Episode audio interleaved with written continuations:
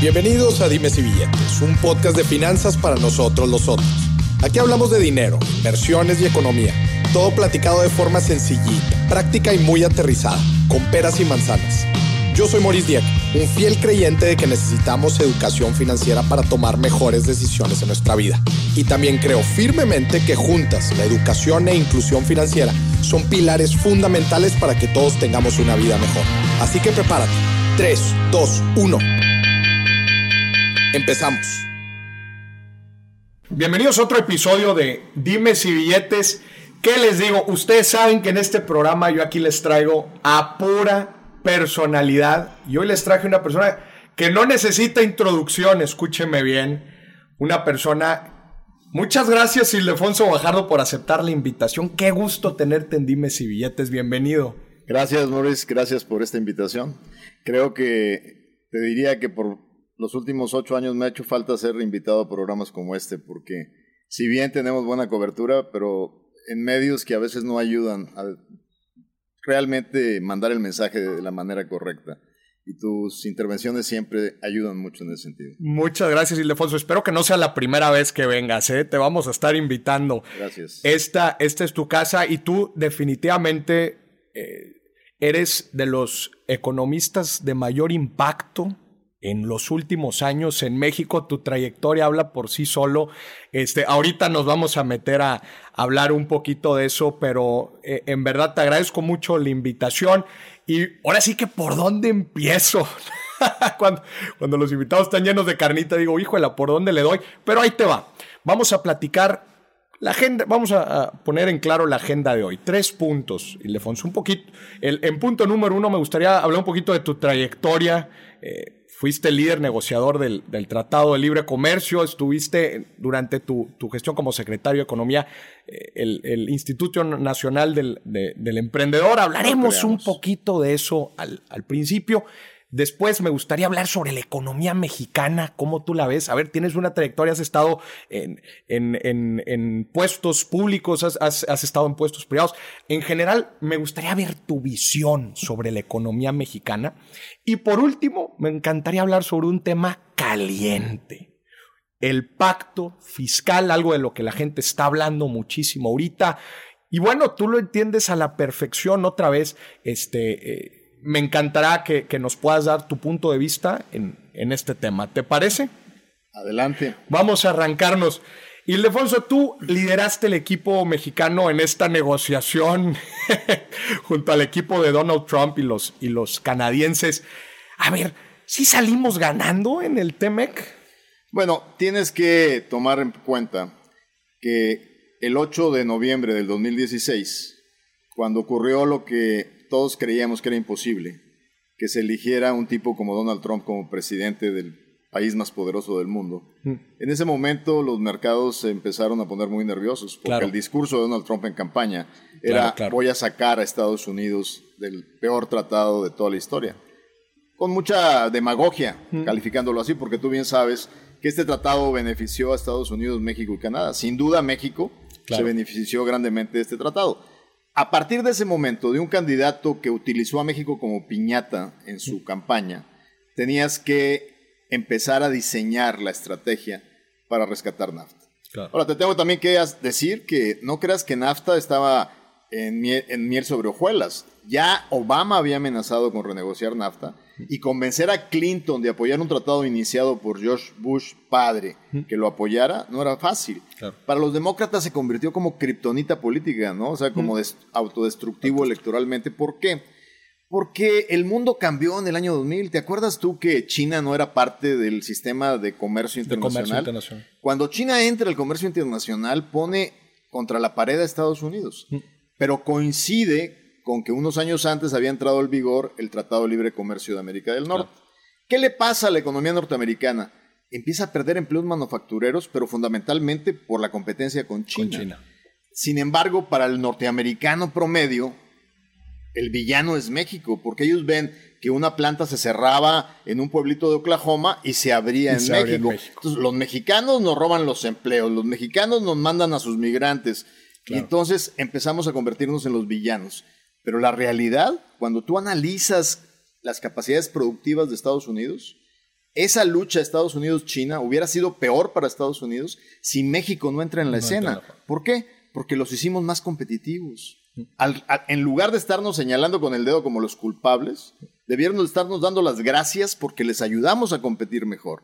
Y te doy ejemplos de cadenas. Cuando hablamos de cadenas, para que tu audiencia nos entienda, es cómo se integra un producto en diferentes países. Claro. Nosotros entramos a la cadena automotriz, entramos a la cadena electrónica de computadoras, entramos, cuando tú separas aquella producción de manufactura en Estados Unidos que está asociada con México, esa se mantuvo en mejores condiciones de competencia con China que la que no está asociada con México. Pero eso no se entiende en política. Y entonces a Trump en los estados del óxido, del Roosevelt, le beneficiaba ese discurso. Entonces, si tomas en cuenta desde dónde empezamos, de un presidente totalmente contrario a un tratado y a dónde queríamos llegar, pues evidentemente lo que logramos fue un gran éxito, porque preservamos la integración económica en América del Norte, preservamos sectores estratégicos con una gran participación de México, aumentando los requerimientos de contenido de partes de la región, y realmente al fin del día logramos el objetivo. ¿Es un nuevo tratado? ¿Es distinto? ¿Nos requiere más obligaciones? Pues sí, porque el mundo ha evolucionado y ha cambiado. Tú quieres que un tratado no solo beneficie a las compañías globales, que también beneficie a los pequeños y medianos productores. Quieres que beneficie al obrero que está integrado, defendiendo sus derechos y generando mejores posibilidades de crecimiento profesional. Y este tratado tiene un aspecto progresista en sus derechos laborales, en los derechos ambientales, cuidar el medio ambiente. Y en ese sentido creo que al fin del día tienes un producto, primero, que se sostiene frente al debate político, porque NAFTA ya nos estaba sosteniendo, y que le da certidumbre a los que quieren invertir en América del Norte. Claro, como dices, es un, es un tratado que también empuja a México en, para avanzar en, muchos temas, incluidos laborales, como, como mencionabas ahorita. ¿Cuáles son las industrias que tú ves que se, ven, que se van a ver más beneficiadas por el, bueno, las más beneficiadas en, este caso, eh, sin duda, están en el centro occidente y en el norte de México, y es la manufactura de exportación. Mm. Nuevo León, tú sabes que es un estado que obviamente está muy metido en manufactura de exportación aeroespacial, automotriz, dispositivos médicos, electrónicos. O sea, realmente esas son las áreas fundamentales. Pero hay sectores como el agroindustrial, el sector agropecuario, vegetales, frutas frescas, que también tienen una penetración increíble. O sea, si tú analizas el consumo norteamericano de brócoli, de bell pepper, de frutas, es altamente procedente de México en el mayor. No se diga aguacate, por ejemplo. Claro. ¿Qué mensaje le darías a todos los empresarios del norte? ¿Verdad? Que todos ellos, este, pues son, como dices, altamente impactados los que exportan a Estados Unidos, y hay muchísimas empresas aquí que, se dedican a eso. ¿Qué mensaje le darías ya después de haber salido de todo Como en los partidos de fútbol siempre hay una, una recomendación ofensiva y una defensiva, ¿no? La ofensiva es sin duda estar claramente buscando nuevos mercados. Eh, no solo negociamos en mi periodo como secretario el Tratado de Libre Comercio con Estados Unidos, el TEMEC, sino también modernizamos el acuerdo con Europa creamos el primer acuerdo con el Asia-Pacífico con 12 países de la región, con México y 10 países de la región. Mm. Este, creamos un acuerdo con tres países muy importantes de América Latina, la, la, Asociación del Pacífico que le llamamos, que es, uh, es uh, Perú, Chile y mm. Colombia y México. Entonces México realmente se integra en cuatro ejes. Al sur, con esta Alianza del Pacífico, al norte con el TEMEC, eh, al este con Europa, a través del acuerdo que lo modernizamos y lo profundizamos, y al oeste con lo que se llamaba el TPP, que se llama CPTPP. Eso te pone una plataforma estratégica para vincular a México con el resto del mundo. ¿Qué les, qué les recomiendo? Sigan eh, atacando, profundizando y, aprovechando el mercado de América del Norte, pero no olviden diversificarse, Para que no volvamos a estar en una situación como la que estuvimos con la amenaza de Trump y en un riesgo gravísimo para la economía mexicana. Y en la defensiva, ¿qué les recomiendo? Observen el cumplimiento estricto de sus compromisos laborales, los derechos de los trabajadores, cuiden sus convenios colectivos, porque ahora el TEMEC trae un capítulo de protección de derechos laborales que pueden ser usados como excusa para frenarte exportaciones. Claro, me encantó la recomendación diversificarte, ¿no? Ahorita la cifra que es el 80%, ¿no? De las exportaciones va hacia Estados Unidos como dices, pues pone... Es el 80%. Pone nervioso a, la gente una renegociación como esta. ¿Se mantendrá? ¿Se mantiene el tratado? ¿Habrá revisiones? ¿Cuánto es el periodo que se...? El, tiempo efectivo de predictibilidad del tratado son de manera efectiva 16 eh, años. Mm. Porque tú tienes ah, eh, ventanas de revisión, pero lo lanzas hacia adelante en un horizonte. Eh, o sea, puedes revisarlo cada seis años, pero permanentemente lo estás lanzando a 10. ¿no? Y en ese sentido, esas revisiones pues, se hacen a través de un secretariado. Yo creo que el mecanismo de revisión inclusive va a ser positivo para quitarle algunas restricciones o excesiva burocratización de procedimientos en algunas de las industrias. Entonces yo creo que va a ser un mecanismo que nos ayuda a que no volvamos a estar lo que pasó con el anterior, que se terminó de negociar en el 93, se firmó en el 94 y estuvimos más de veintitantos años sin revisarlo y estuvimos a punto de perderlo.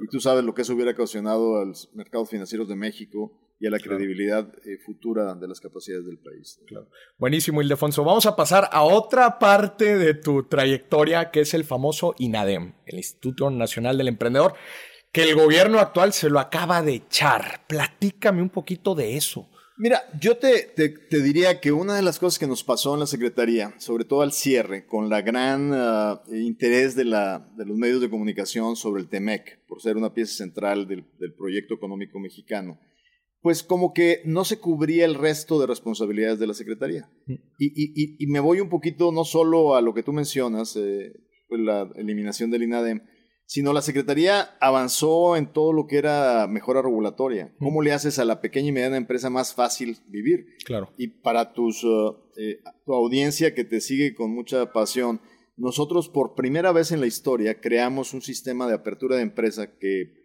genere menos de 5 millones de pesos al año, la pequeñita, pequeñita. Por primera vez la podías abrir en línea, sin la fe de un notario público inscribirte en el SAT y en el Seguro Social y en Infonavit sin pasar por la tramitología necesaria. En 24 horas podías abrir una empresa. Que ser un martirio, ¿no? Era, un martirio y tenías que pagarle más de 10 mil pesos al notario. Claro. Entonces, a través de, de, esquemas, entendiendo que lo que más impacta negativamente a los pequeños emprendedores es la burocracia, hicimos una serie de avances en materia de regulación, de simplificación administrativa, de facilitación de procesos. Pero al mismo tiempo eh, hubo áreas estratégicas, por ejemplo, el, el, papel que tiene la Secretaría de Economía para hacer que no haya monopolios en la economía. Mm. A mí me parece muy lamentable, y, voy a llegar a la, al INADEM, pero en muchas de estas tareas eh, el gobierno actual se ha, echado un paso para atrás. para atrás. Y lo que está afectando, a veces no entiendo que, que alguien le explique al presidente que afecta a los pobres. Termina afectando a los pobres. Te doy, te doy varios ejemplos. La Comisión Federal de Competencia Económica, un órgano autónomo que nos tomó muchos años construir.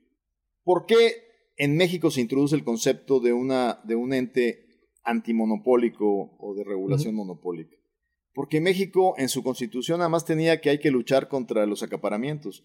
Pero Estados Unidos, que iba a ser nuestro socio comercial, tenía 100 años de experiencia con algo que se llamó el Sherman Act. ¿Qué era el Sherman Act? ¿Te acuerdas cuando había producción agrícola en esas grandes extensiones, pero los ferrocarriles estaban concentrados en un monopolio? Y entonces terminaba a ser que el granjero no se beneficiaba, pero el que se beneficiaba era el ferrocarrilero que tenía el control monopólico del transporte de los granos. Entonces, un presidente progresista en aquel tiempo creó el antitrust, o sea, las acciones antimonopólicas, para poder frenar esto. Porque ¿qué impide? el que la gente concentre poder económico te limita la innovación, te limita la competencia, te limita el desarrollo de nuevos emprendedores, una sociedad dinámica que cree mm. riqueza y que dé oportunidades a los jóvenes. Mm. Entonces, eso es fundamental. Ahora resulta que este gobierno no le pone ningún significado a la Comisión Federal de Competencia Económica, cuando detrás de ello tienes elementos muy importantes.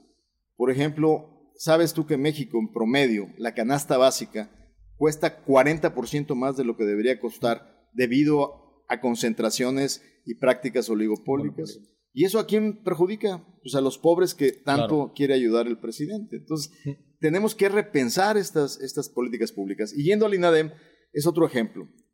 Tal vez lo creamos, tal vez eh, aprendimos cómo regularlo, pero partió de una idea básica. ¿Cuál fue esto? La sociedad ya estaba haciendo un gran esfuerzo por realmente impulsar el emprendedurismo, porque es la base de una sociedad joven, vital, fuerte, eh, con potencial. Es el estandarte de los jóvenes ahorita. Sí, o, sea, y lo, que tiene, y lo que tenías que hacer ahí es decir, a ver, la sociedad no se espera a que los gobiernos pongan soluciones, empieza a buscar soluciones de forma, eh, digamos, orgánica.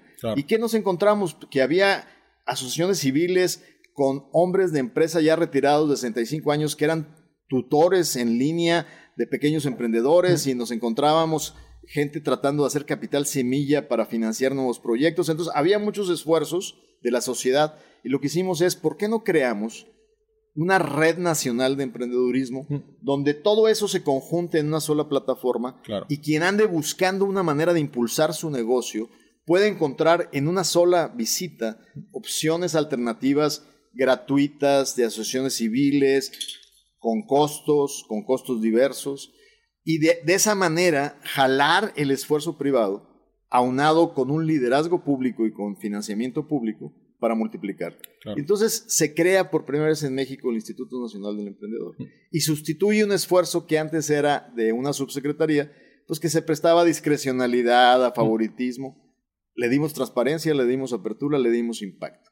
Y había programas dispersos, desde aquellos que diversos, desde aquellos que en un momento determinado te ayudaban a decir, a ver, ¿por qué en México una idea realmente revolucionaria en tecnología para un negocio batalla mucho para encontrar financiamiento? Porque los bancos no, no les gusta arriesgar y no toman como, toman como garantía la casa de tu papá o tu abuelito o tu casa, pero no toman como garantía una idea brillante. Entonces tenías que entrar a suplir esa ausencia. Este ecosistema, ¿no? Yo lo veo también como que en México hace falta también un ecosistema de los jugadores que tú dijiste ahorita. Pero, el, pero la responsabilidad del público es fundamental porque tiene que marcar, cambiar el marco regulatorio. Claro. O sea, fíjate nada más, si tú eres un empresario que le gusta financiar proyectos, Hacienda no te permite consolidar pérdidas y utilidades de manera integral. Entonces, por ejemplo, si tú le prestas con una capital que tú tengas para capital semilla para fondos de alto, para inversiones de alto riesgo, si le prestas a 10 cuates con ideas innovadoras basadas en tecnología, pues a lo mejor 8 te van a tronar. Y dos te Pero uno o dos te van a pegar, pero con que esos dos te peguen, te van a dar un rendimiento impresionante. Claro. Bueno, pues no puedes contrastar las pérdidas de los 8 contra las ganancias. O sea, el sistema no te permite compensar pérdidas. Mientras que Silicon Valley es el pan de todos los días. Entonces es muy triste encontrar emprendedores mexicanos que se tienen que ir fuera de México a buscar financiamiento. Yo siempre decía, en, México no falta talento, sobra talento. Lo que falta es la voluntad de facilitar el despliegue y el crecimiento de ese talento. Entonces, esa fue la semilla, digamos, el, el inicio del instituto, pero traíamos modalidades de intervención para poder apoyar financiamiento para proyectos que no encontraban financiamiento en la banca, poder apoyar garantías para que la banca comercial tomara más riesgo en prestar a pequeños emprendedores. También intervenimos de manera directa en proyectos estratégicos con impacto social dentro del instituto, pero también entramos en proyectos eh, que de alguna manera eh, sabíamos que tenían una derrama en el sistema de forma importante y no necesariamente siempre en el lado, digamos, del emprendedor eh, nuevo, del joven, también entramos en... Esas más consolidadas. Por ejemplo, eh, ¿cómo haces para preservar el sistema de distribución que originan los pop-up non-shops o las tiendas de la esquina del barrio? Hmm. Es muy importante que el sistema de distribución al barrio no se elimine. Corre el peligro de caer en, las tiendas de conveniencia y generar una concentración oligopólica en las tiendas de conveniencia. Y matas la subsistencia de más de medio millón de tiendas pequeñas de abarrotes. ¿Qué hicimos? Haces el análisis de por qué la tienda de conveniencia tiene otra rentabilidad y le acercas tecnología. Entonces, junto con Bimbo, con, perdón el comercial, con grandes empresas de alimentos y bebidas, hicimos un plan estratégico. ¿Por qué les interesa a ellos preservar la cadena tradicional?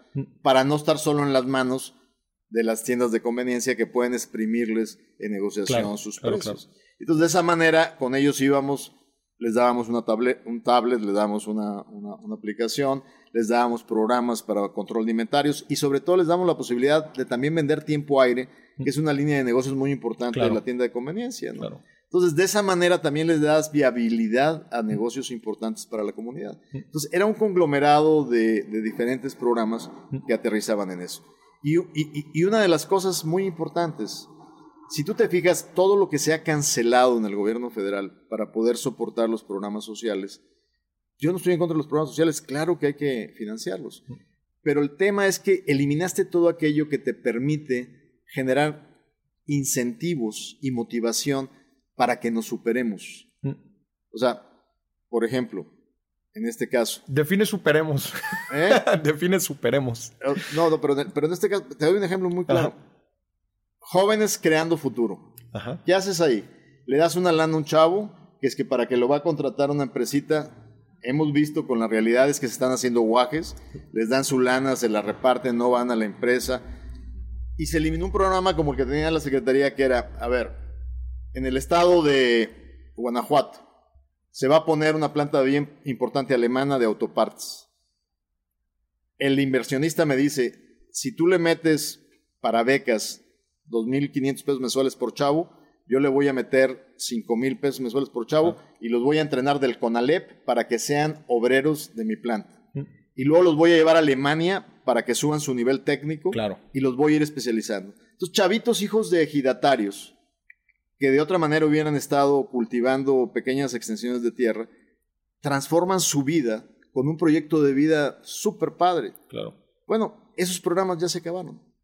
Y en cambio le regalas lana a chavos que no estudian, mm. quieres incorporarlos al trabajo, pero tampoco logras realmente entrenarlos, mm. y se pierden mecanismos de movilidad social bien importantes para la superación de la gente. Claro, como, como dices, era un programa integral, ¿no? Una carrera integral, no solamente ahí te va la lana y, y, hazte garras, ¿no? Y Ildefonso, ¿funcionaba el INADEM? ¿Funcionaba? Como todo que tú vas a crear, tienes que ir mejorando la práctica. Lo que te puedo decir es que recibimos, el programa de apoyo a emprendedores que estaba en la subsecretaría era de los más criticados, los últimos lugares en transparencia, y logramos avanzar en transparencia, en rendición de cuentas. Errores, malos usos por parte de algún organismo privado, siempre los vas a encontrar. Claro. Pero es más fácil sancionar el desvío de cosas que eliminar buenas ideas. El problema que a veces veo en esta administración es, es que todo está mal, todo es desvío, todo es corrupción, y ahí le pasan un machete parejo, parejo. Parejo. Entonces se quitan todos los instrumentos que en su naturaleza pueden ser buenos, pero se les estigmatiza de una manera equivocada. Bien interesante. Ildefonso, vamos a ahora platicar eh, sobre la economía mexicana. Te voy a tratar de exprimir todo, todo este, el conocimiento y, y pues toda tu experiencia al final de cuentas. México lleva 20 años este, creciendo al, ¿qué te gusta? El promedio 2, 2 y medio por ciento, 30 años. ¿Qué nos frena, Ildefonso? ¿Qué nos está frenando? Bueno, en los últimos dos y medio años ya quisiéramos crecer al 2%. ya, ya nos hace falta crecer al 2%. Pero, pero mira, te voy a, te voy a, fíjate que el, el, ahora el, el partido en el gobierno basó toda su, campaña de crítica al neoliberalismo, diciendo que pues, pues, vale gorro porque durante 30 años no pudimos crecer más del 2% promedio. Yo creo que pudiera aceptar en un mea culpa que sin duda en 30 años se cometieron muchos errores estratégicos y faltó un compromiso con la rendición de cuentas, la disciplina, eh, y, y, hay una afectación. Pero, pero tenemos también que entender que en estos 30 años fuimos tomando decisiones a veces en la dirección correcta, pero a medias. Y te voy a dar un ejemplo. Por ejemplo, la idea en los noventas de incorporarnos al Tratado de Libre Comercio de América del Norte, por primera vez realmente abrir a México al mundo, fue una gran idea. Transformó generaciones, abrió posibilidades de crecimiento, de desarrollo.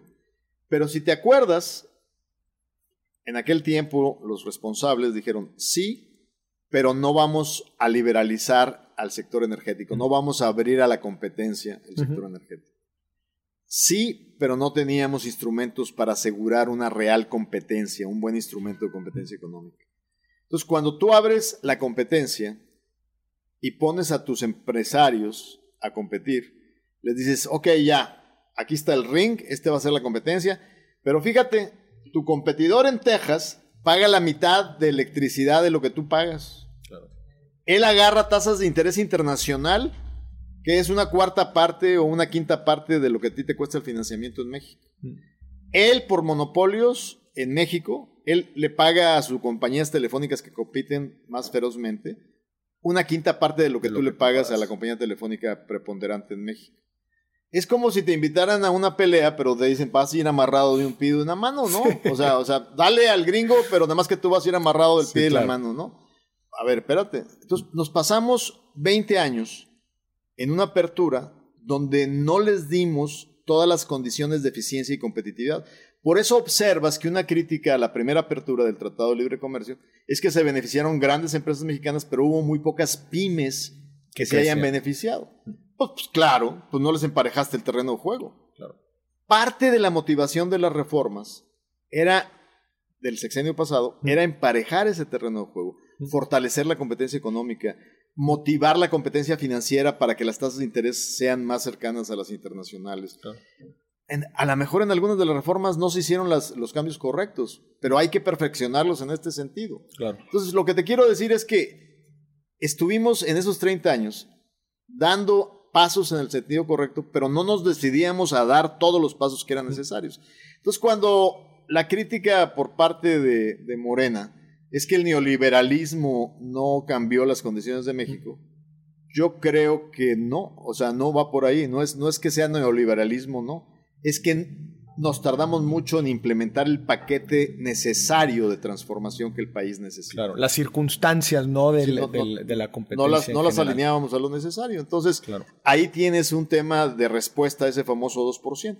Ahora, sí hay un elemento bien importante que es, ¿por qué no, por qué no hicimos una, digamos, mejoría en la brecha social? Claro. Y es cierto, hay muchos estados de México que se quedaron sin engancharse a la locomotora del crecimiento a través de la apertura de México.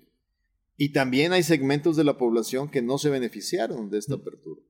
Pero también ahí lo que hay que cuestionar son qué instrumentos de la política social son los que deben de ayudar a eso. Claro. Yo puedo decir, sí, probablemente eh, ha sido totalmente criticable que no hayamos eliminado la pobreza en 30 años, y hay que eliminarla.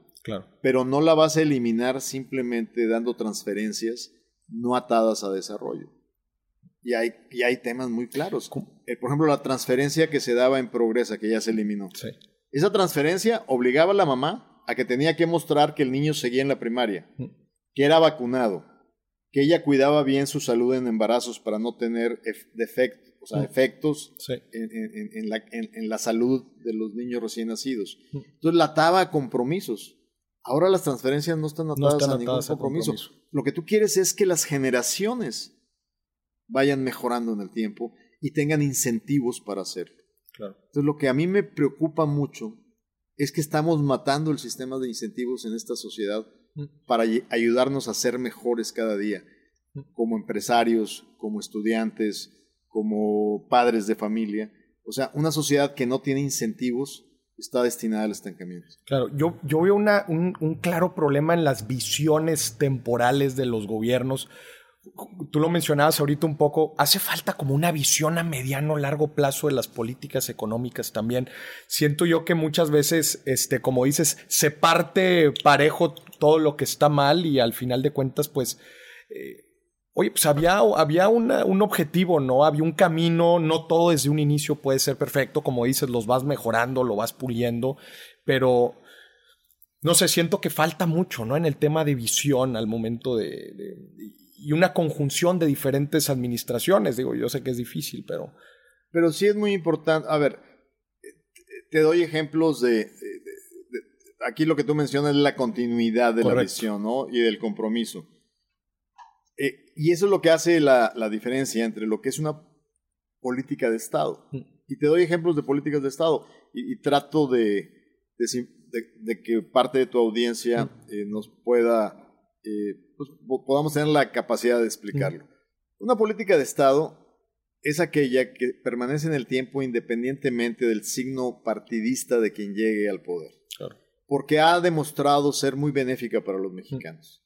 Después de tantos malos manejos de la economía mexicana con la crisis en los 70 con la crisis en los 80 con la crisis en los 90 los mexicanos aprendimos que si no había credibilidad en la institución que conduce la política monetaria, que es el Banco de México, pues no, México nunca iba a salir de donde estaba. Y por eso en los 90 se le dio autonomía al Banco de México, para que el gobierno no se inmiscuyera en, la cantidad de dinero que había en circulación en la economía, que era la raíz de inflaciones, de, crisis que golpeaban a los más pobres. Entonces, logramos darle al Banco de México su autonomía y se ha respetado la autonomía del Banco de México. Y eso es lo que nos da la estabilidad que observamos, la no recurrencia de crisis. El otro elemento es la política fiscal. A pesar de los grandes cambios que ha habido en el legislativo de partidos políticos representados, el presupuesto generalmente se aprueba manteniendo una disciplina financiera. Disciplina financiera. Y eso es lo que te explica que a pesar de que no estamos muy de acuerdo en algunas políticas de este gobierno, el tipo de cambios permanezca más o menos estable y no haya una volatilidad en los mercados. El rigor financiero existe hasta ahorita. Hasta ahorita. Entonces, ¿por qué? Porque también el presidente, desde su perspectiva de lucha social, entendió que a los que más golpean las crisis son a los pobres. Entonces, ahí hay políticas de Estado. Nosotros estuvimos a punto, y de hecho creo que lo logramos, de consolidar una política de Estado en comercio internacional. Porque el primer tratado importante lo hizo un gobierno priista. Pero los gobiernos panistas que llegaron después mantuvieron a México como un actor abierto al mundo e integrado en el sistema de comercio internacional eh, en, el, mundo ¿no? Eh, global. Y el único instrumento que el presidente electo en ese momento, López Obrador, mantuvo con toda firmeza, fue que nombró a un negociador que se incorporara en nuestro equipo y hubo una transición donde nosotros lo negociamos, pero el que lo manda a ratificación es el gobierno de Andrés López Obrador. Entonces, eso mandó una señal al mundo que México tenía la madurez claro. de poder comprometerse a sus obligaciones internacionales. Espero que algunas de las acciones que está tomando el presidente en el sector eléctrico y en otros sectores no vayan a debilitar nuestro compromiso y a generar incertidumbre o extrañeza por parte de nuestros socios comerciales. Me voy a meter un poquito a tu filosofía económica con la siguiente pregunta que te voy a hacer.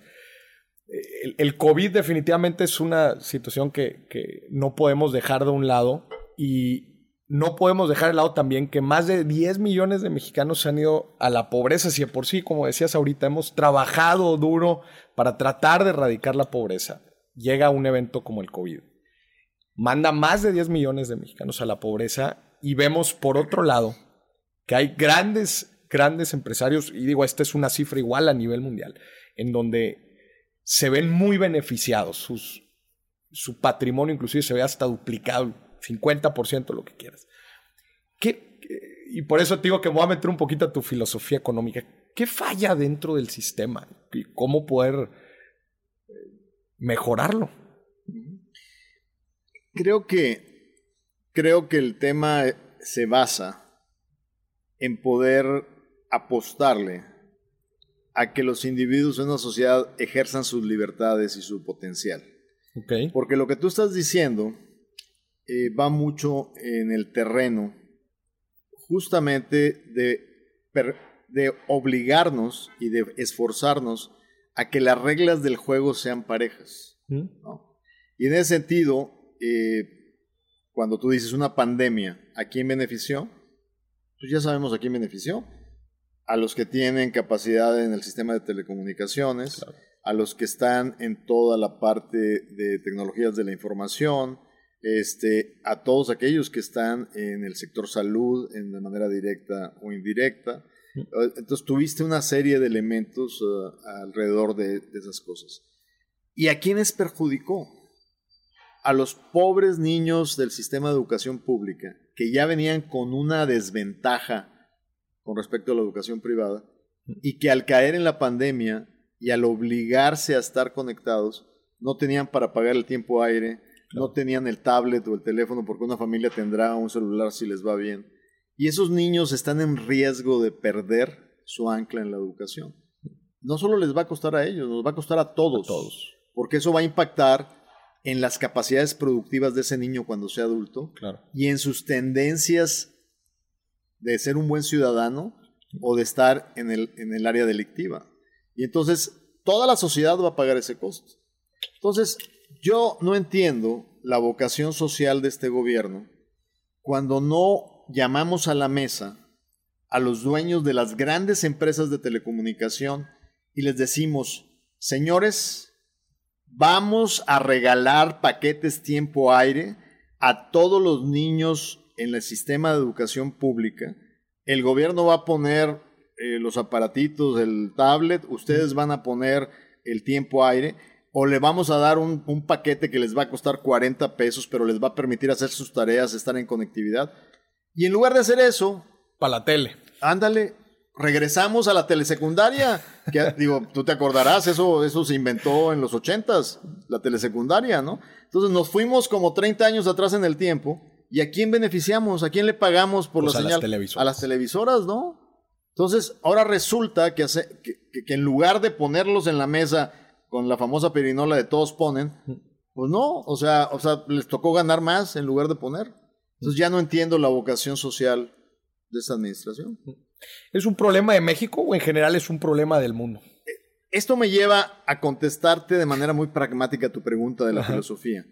Necesitamos un gobierno no grande en tamaño, necesitamos un gobierno fuerte. Y un gobierno fuerte es el que establece regulaciones que permiten que todos tengamos oportunidades en la vida.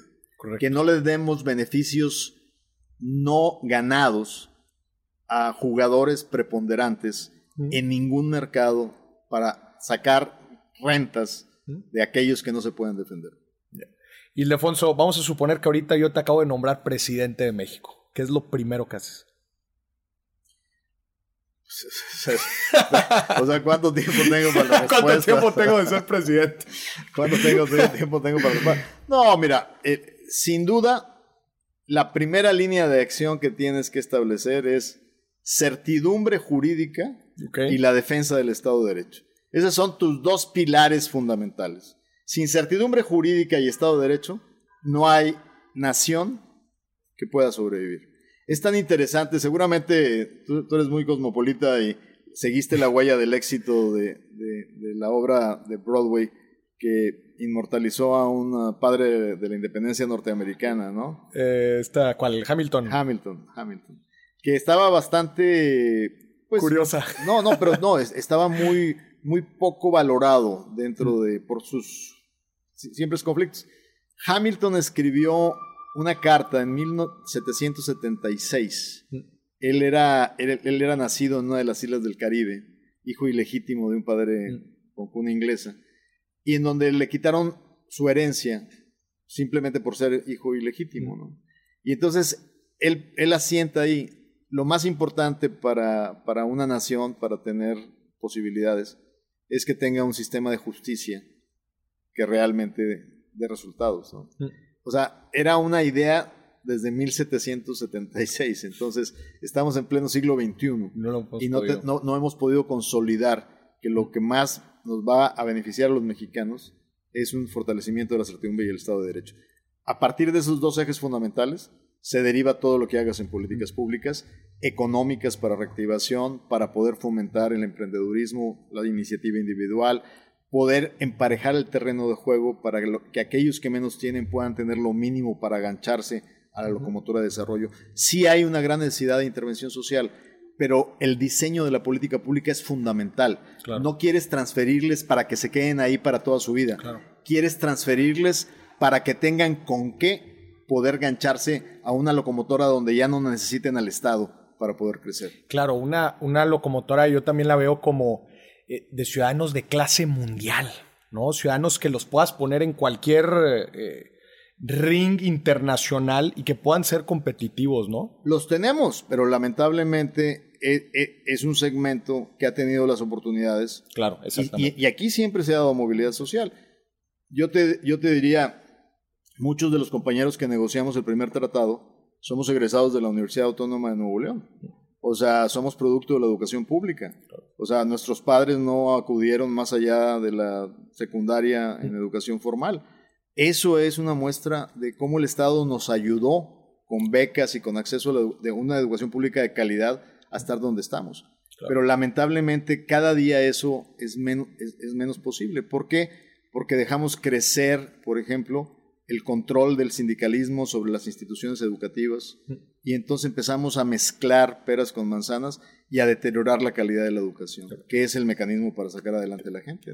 Antes de, continuar ahorita con esto que acabas de platicar, me interesa mucho hacer esta, esta pregunta. Tú no eres un ciudadano de clase mundial, tú eres otro nivel arriba, digo, al final de cuentas, tú, otra vez tu trayectoria lo dice.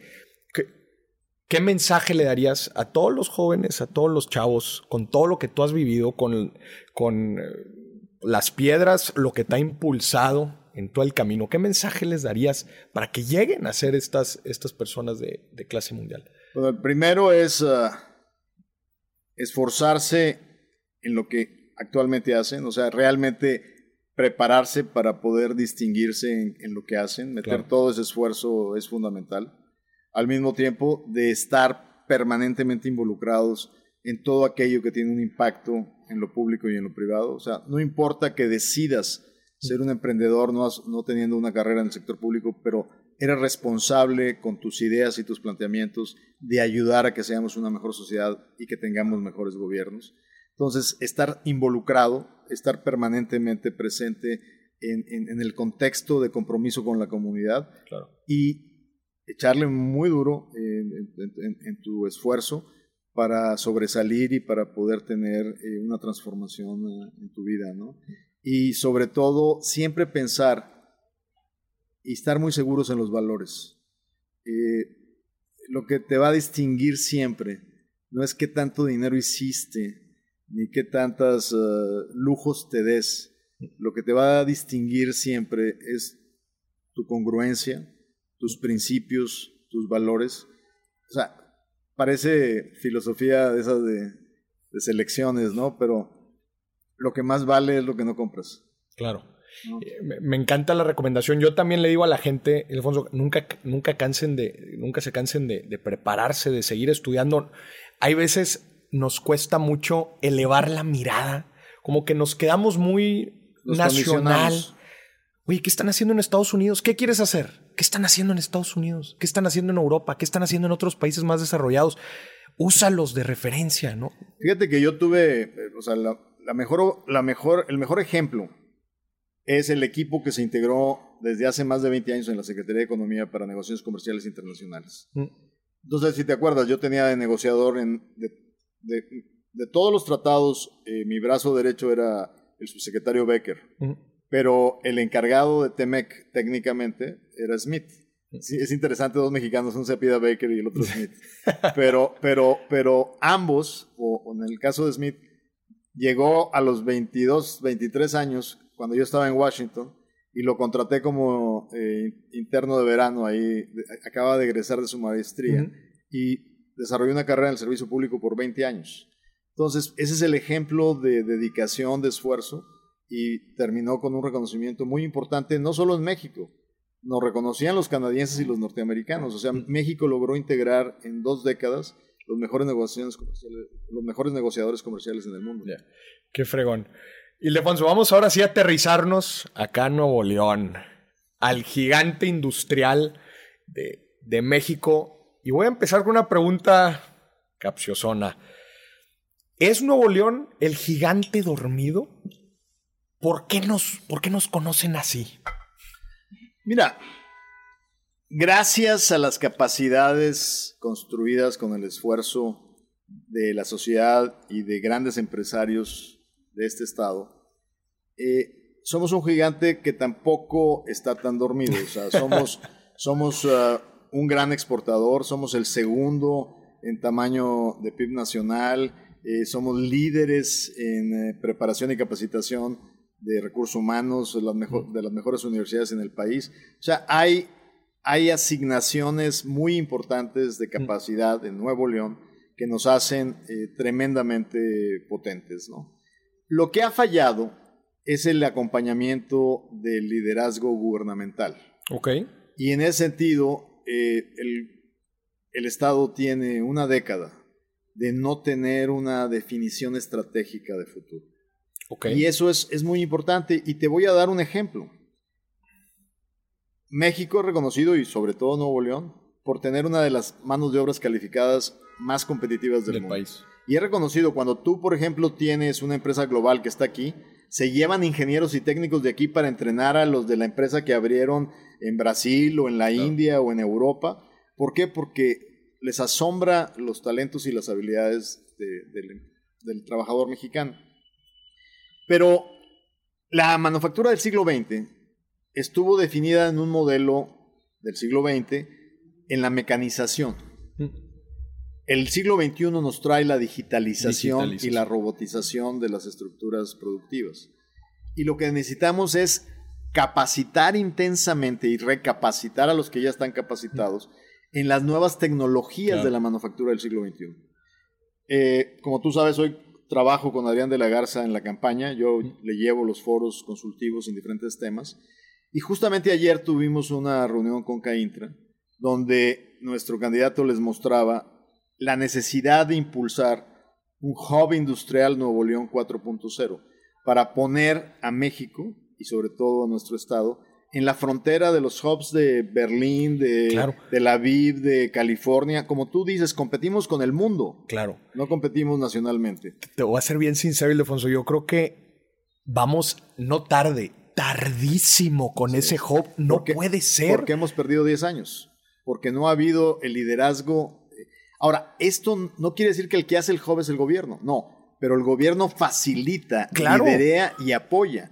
Eh, y, y conjuntas a las universidades, a los centros de investigación, al empresariado, para alinear los esfuerzos. En claro. En Nuevo León tenemos las mejores universidades del país, tenemos un hub industrial impresionante, tenemos empresas de clase mundial. Como la, la pregunta normal que se me hace es, ¿cómo no se han puesto de acuerdo para todavía creo que el tema del gigante dormido no me refiero a que esté tan dormido, sino que no hemos digamos, no, no, no estamos despiertos para cachar de que si nos quedamos que, dormidos en los próximos 10 años claro, vamos a salir de la jugada. Ves a un Jalisco siendo el hub ten tecnológico con las grandes empresas yéndose para allá. Dices, bueno, ¿qué, ¿dónde nos hemos quedado nosotros, no? claro, claro. Y eso, y eso sin duda es el reto en este momento. Por eso a mí me dio mucho gusto ver que estaban varios presidentes de clusters que estaba gente muy importante en el sector industrial en el consejo que acompaña a Adrián de la Garza para los proyectos en este, en esta, en este sentido.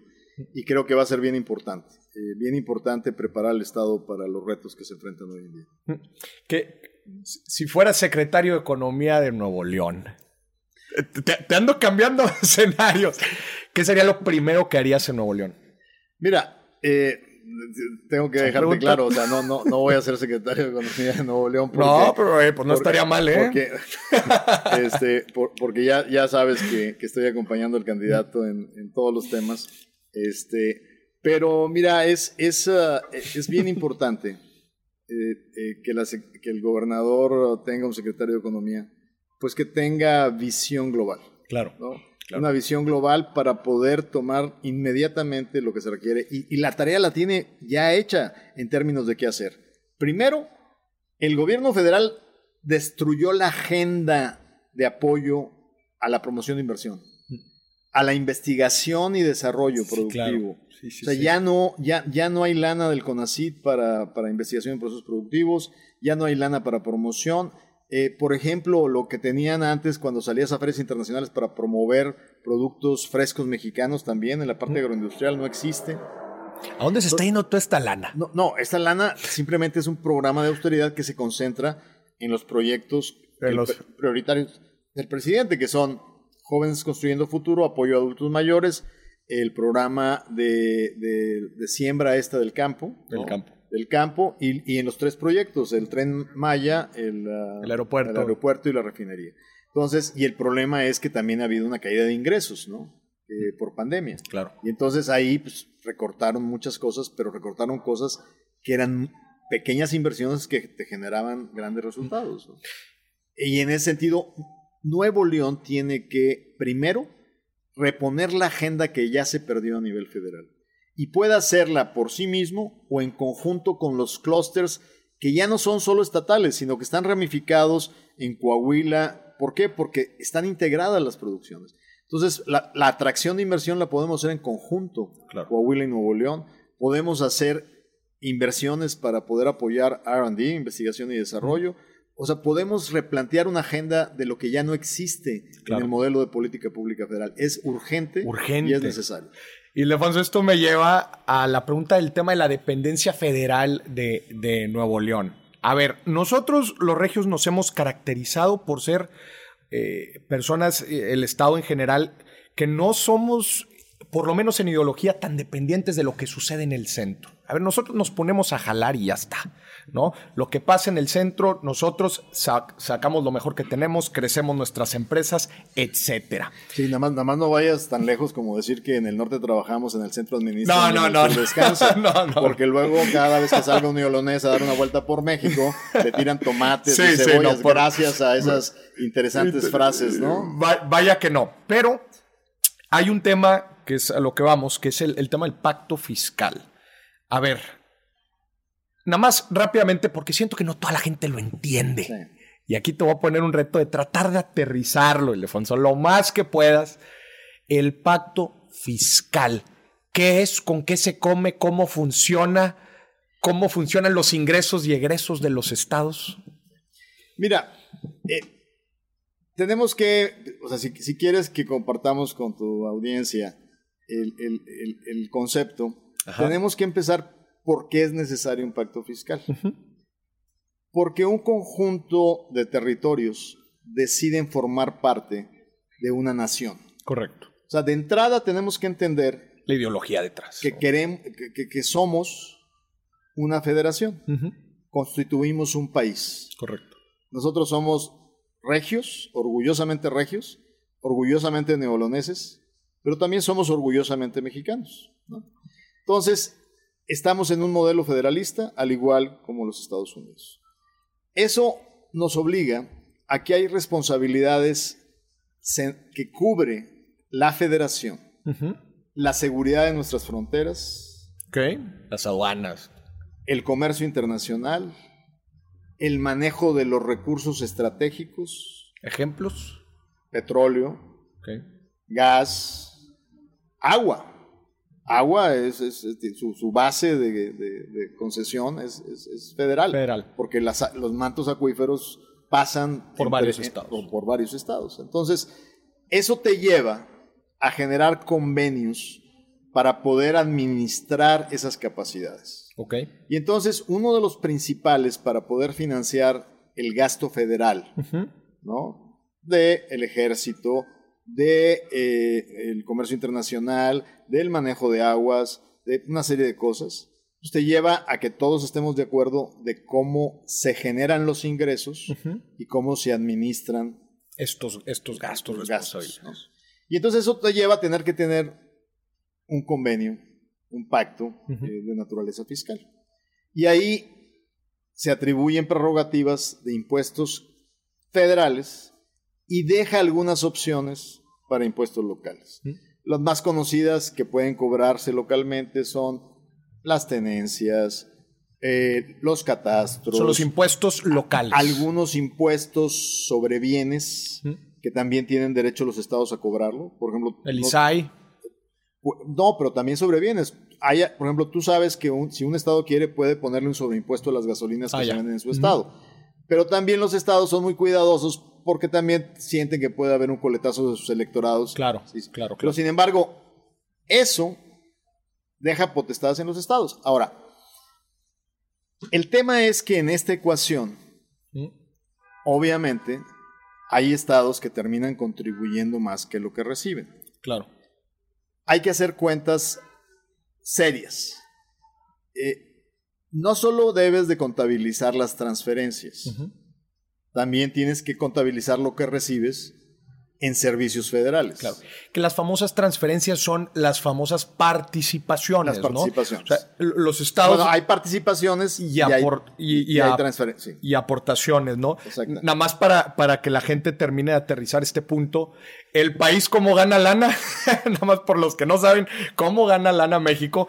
Gana lana que es el 60-70% por impuestos. Exacto. IVA, ISR, Exacto. IEPS, etcétera, etcétera por petróleo. Petróleo, que es el que 20.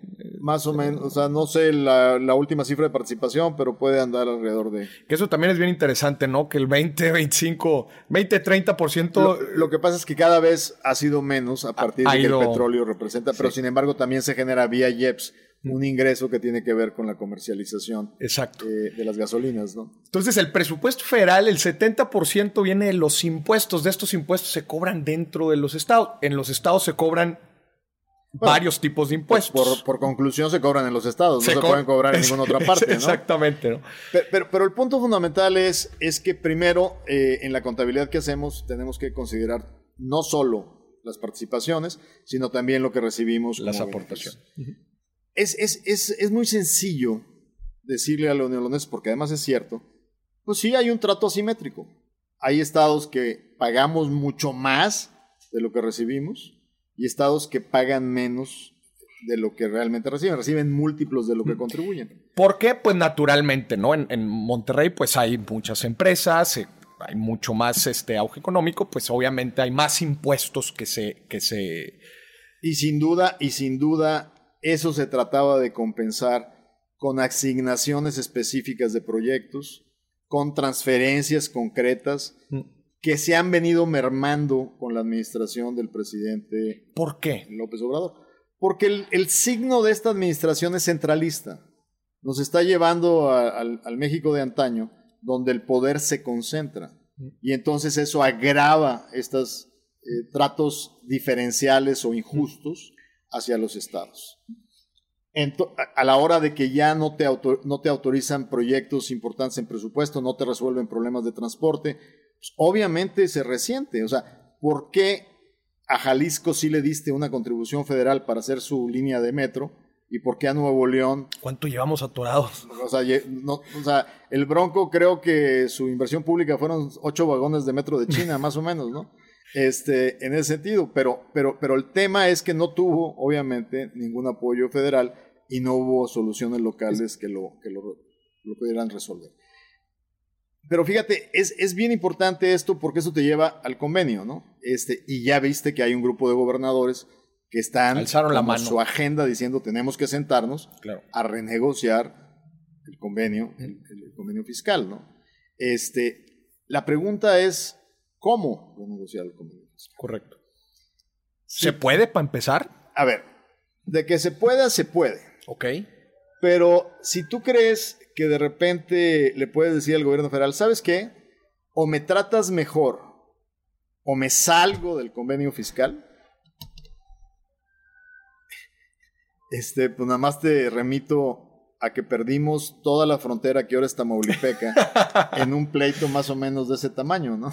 O sea, a ver, al pobre de, de, de, de nuestro gobernador este, de la época, no sé si sepas, Vidauri, está enterrado en solitario en la meseta de Cartujano, ahí al ladito de Lampazos, porque no permitieron que se le diera a Cristiana Sepultura. No me lo sabía eso. No, no, no, o sea, o sea, aislaron a Nuevo León, le quitaron su frontera.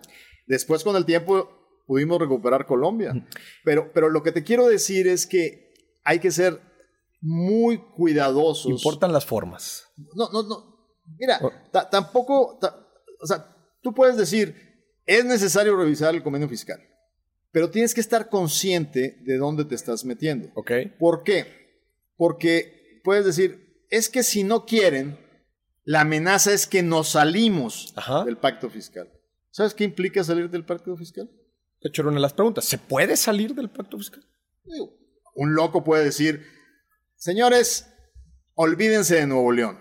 Los contribuyentes neoleoneses no van a pagar sus impuestos federales, los van a pagar aquí en Nuevo León y los neoleoneses los vamos a administrar. ¿Eso se puede decir? Sí. O sea, un cuate que no tenga idea de lo que está diciendo lo Ajá. puede decir. ¿Cuáles son las consecuencias de eso? Ah, sí, Nuevo León. Está bien. A ver a dónde sacas tus productos de exportación, porque las fronteras las controlo yo, federación. Entonces, toda tu manufactura de exportación no va a encontrar mercados. No hay frontera en Nuevo León. O sea, no. ¿quién controla las aduanas? Chip federal. El gobierno federal, ¿verdad?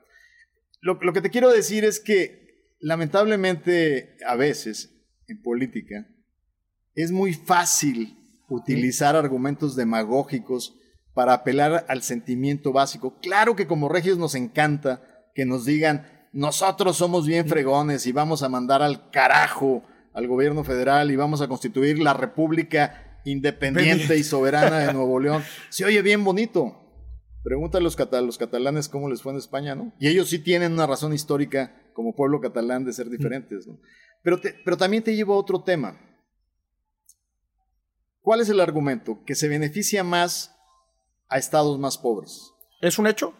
No, pues claro, se beneficia. O sea, para la federación lo que intenta, y lo ha intentado de una manera muy ineficiente, es cómo reducir la pobreza de estados marginados. Era justo lo que te iba a preguntar. el, problema, pero ese es un, ese es una, ese es una, ese es una reto distinto. Correcto. La eficiencia del gasto público. La eficiencia. Y hay que resolverlo, ¿no? Correcto.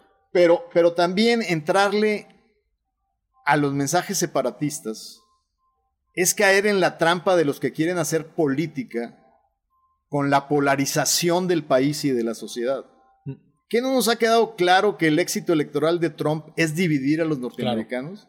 ¿Qué nos ha quedado claro que el que la calificarnos de chairos y de fifís es veneno para la fortaleza de un país? No caigamos en esas, en esas tentaciones. No sigamos con la misma pauta de actitudes bélicas y amenazadoras de decir, somos diferentes a los pobres del sur de México. Eso es un, es un mensaje que nos conduce solo a empobrecernos más como país. Claro, no, me, queda claro que, ese tipo de, mensajes, pues sí, llegan a, tener un impacto este, pues hay muchas veces contraproducente. Ildefonso. Pero, pero, pero, ahí te da formas que yo creo que son interesantes para avanzar en ese proceso. Para poder hacer un cambio en términos fiscales, tú requerirías que en el legislativo hubiera suficientes diputados y senadores para aprobar cambios legislativos necesarios a una nueva definición del pacto fiscal. ¿Lo hay? ¿Tú crees que hoy los tenemos? No sé, la verdad no, sé. Sí, no, los tenemos. Morena tiene mayoría calificada en la Cámara de Diputados mm. y tiene mayoría absoluta en la Cámara de Senadores. ¿Tú crees que hay condiciones políticas para, para aprobar esos proyectos de ley? Mm. No. En la elección intermedia aspiramos, y yo como candidato a la Cámara, aspiramos a poder tener mayores equilibrios en las cámaras. Correcto. Pero entonces eso implica una estrategia política más que una estrategia administrativa. Claro. ¿Y cuál es la estrategia política? Hacer conscientes a la población de los estados que nos sentimos maltratados por la federación de que tenemos que votar por los diputados de la alianza opositora para tener la fuerza legislativa de cambiar las leyes. Ahí sí te compro la estrategia, pero no me vendas a vender espejitos que nada más por mi santa voluntad voy a lograr cambiar el convenio fiscal de la noche a la mañana cuando no tengo ni la capacidad en las cámaras para poderlo hacer. y la amenaza de salirme no es creíble. Claro, si, hubiera capacidad en las cámaras, ¿se puede renegociar? Si hubiera capacidad en las cámaras, se puede negociar porque también lo conviertes en, en, una, en una eh, peligro político para el partido en el gobierno. ¿Por qué? Porque entonces en Nuevo León la conciencia es nos maltrata Morena y su gobierno. En Chihuahua sería la misma conciencia y eso haría que tuvieran una sensación de que pierden su penetración política y eso puede flexibilizarlos para sentarse a una mesa de negociación. Yo algo sé de negociaciones. Para que sean creíbles, tus amenazas tienen que ser creíbles. Si tus amenazas son payasadas, lo único que logras es que se rían de ti. Está politizado el reparto a los estados? Ahorita mencionaste algo de eso. ¿Está politizado? Yo creo que el reparto de los estados siempre ha estado diseñado para hacer que el ferrocarril del progreso intente ganchar a todos los estados que están atrasados. Eh, yo fíjate que creo que no está, no está politizado porque inclusive si tú analizas qué tantos recursos han recibido los gobiernos locales o estatales de Morena, tampoco, tampoco les ha ido tan bien, porque a lo que ha ido el gobierno federal es a centralizar el presupuesto. Claro. Entonces, cuando hay un candidato que diga, votes por mí porque como yo soy del partido de López Obrador, aquí nos van a dar más dinero, pues nada más hay que ver cómo les ha ido a los otros gobernadores de Morena que no han recibido nada, nada especial ni nada adicional, ¿no? Mm. Entonces yo creo que más bien aquí es una estrategia de centralismo y de control a nivel del Ejecutivo. A ver, entonces, Ildefonso, ¿nos salimos del pacto o no? Pues te acabo de decir que para poder tener credibilidad en la negociación tienes que, que amenazar con cosas creíbles. Si no, lo que logras es que se rían de ti. O sea, pues, si quieres, trivial y demagógicamente digo, sí, somos muy fregones, nos podemos salir del pacto. Nada más que tienes que, que, decirles a los obreros que trabajan en Metalsa, a los que trabajan en NEMAC, a los que trabajan en todas las empresas de exportación, qué van a hacer sin empleo, porque no nos van a dejar pasar por las fronteras los productos de exportación de Nuevo León. Y tienes que decirles a aquellos que en un momento determinado recibimos aguas del río Bravo, agricultores que vienen de otros estados, que de repente nos van a parar el suministro de agua. Sí hay que tener una estrategia para negociar un mejor pacto fiscal, pero para que tu negociación sea creíble, tus amenazas tienen que ser creíbles. Mm. Y salirte del pacto fiscal no es una amenaza creíble. Oye, ¿y el, el pacto actual, tu opinión, es justo o no es justo? No, ya lo hemos dicho en esta entrevista. El convenio fiscal actual, sin duda, es injusto. O sea, no le da a Nuevo León. Digo, no aspiras porque tú tienes que pagar por los servicios federales que recibes. Claro. Pero sí es injusto. Y sí tenemos que sentarnos todos aquellos estados que nos sentimos maltratados a renegociarlo pero renegociarlo con capacidad y con credibilidad sobre acciones tangibles y concretas y sobre todo con realismo político de logrando espacios en las cámaras para que nuestra representación va a tener armas, ¿no? Claro, claro, claro. ¿Cuál sería tu roadmap? Píntame tu caminito. Imagínate que la, tú pudieras El caminito pasa porque en esta elección del 2021, ¿Mm? el 4 de junio, los electores piensen que un voto por Morena es un voto para regresar 50 años al pasado. La concentración absoluta del poder presidencial, el rompimiento de un sistema de balances y contrapesos. En el pasado nos hemos demostrado que cuando el, votante no le da el voto completo a una sola opción, logra equilibrios que al final resultan en beneficios para el avance de la sociedad. Ese voto es fundamental para que los estados que nos sentimos maltratados en el convenio tengamos una mayor representación legislativa para, para poder avanzar en un trato justo, para que Nuevo León se le resuelva su problema de transporte, para que podamos invertir en la solución de largo plazo en el problema del agua, para que logremos invertir en el control del aire que hoy nos envenena. La única manera de hacerlo es aumentar nuestro peso político y el único que lo puede hacer es el elector respaldando la coalición PRI, PAN, PRD en el voto 6 de julio. Y perdón por el comercial, no me invitaste a hacer propaganda política, pero pues algo te tenía que cobrar en esta entrevista. Oye, y supongamos que ya tienes el peso en las cámaras, ¿qué seguiría en tu vía? Una estrategia legislativa acorde que te da capacidad y fuerza en la negociación. O sea, andar, andar este, hablando este, de más, diciendo que vas a hacer tal cual y cual cosa, sin instrumentos para hacerlo, pues no es simplemente más que una, una, ambición sin sustento que termina en no realización de tus objetivos. ¿Qué mensaje, por último, Ildefonso, le darías a los nuevo leoneses? Creo que estamos frente a uno de los más grandes retos que hemos tenido como neoloneses y como mexicanos. Tenemos que estar conscientes que en el corto plazo lo que no hagamos por nosotros mismos no lo va a hacer nadie y tenemos que consolidarnos gobierno y sociedad en Nuevo León para construir en, los, el corto plazo nuestra viabilidad y estar muy activos en el posicionamiento político nacional, porque este país lo tenemos que reconducir, no al pasado, eso sería un error, porque el pasado tuvo errores, por eso tuvimos la elección que tuvimos en el 18, sino a un nuevo futuro. construido con gente con congruencia, con credibilidad y con compromiso para poderle apostar a un nuevo México. Buenísimo.